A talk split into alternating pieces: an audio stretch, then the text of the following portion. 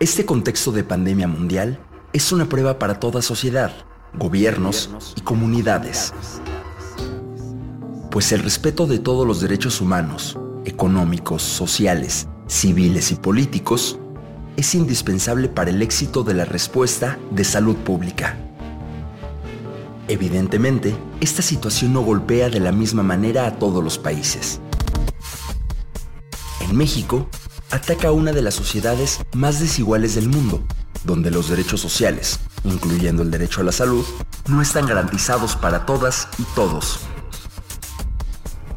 En nuestro país viven 68 pueblos indígenas, cada uno con una visión distinta de cómo entender el mundo, de cómo relacionarse con él y sobre todo, de cómo cuidarlo. Si bien hemos avanzado en el reconocimiento de que somos diferentes, aún existe mucho por hacer. Los pueblos indígenas en México siguen enfrentando un contexto de desigualdad, pobreza y violaciones a sus derechos humanos.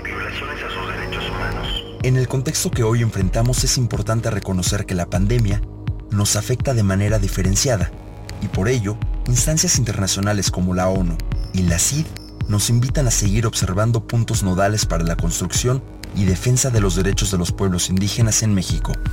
Se recomiendan a los estados dar lugar a los derechos y responsabilidades culturales, espirituales y religiosas de los pueblos indígenas en el caso de la adopción de cualquier medida que pueda afectarles. Se debe procurar obtener su consentimiento libre, previo e informado, basado en el derecho a la libre determinación.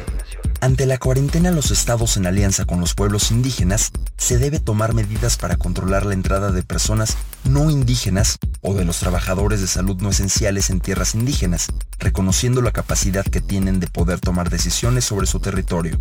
Siguiendo la OMS, se debe proporcionar una atención sanitaria culturalmente adecuada, así como alimentos y otro tipo de ayuda humanitaria cuando sea necesario y sin discriminación.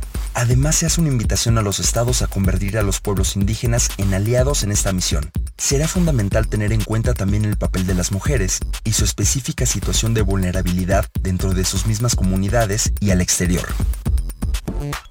Escuchar a los pueblos indígenas en este momento de pandemia mundial nos da una oportunidad de construir alternativas que respeten e incluyan las voces de todas y todos, los pendientes son muchos. Acceso a la salud, educación, alimentación, respeto a sus territorios y cultura en el reconocimiento de que son actores políticos con propuestas, herramientas y experiencias que pueden ayudarnos mucho como sociedad.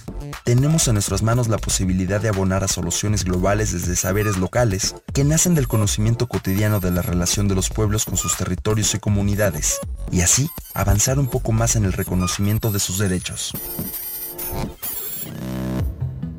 Es bueno saber que esta enfermedad no es un problema de unos cuantos. Es una epidemia en el país y una pandemia a nivel mundial, y que poco a poco se irá resolviendo. Por eso, vale la pena reflexionar en torno a ella y al enfrentarla, siempre poner al frente a las personas más vulnerables, siempre pensando en el bien común.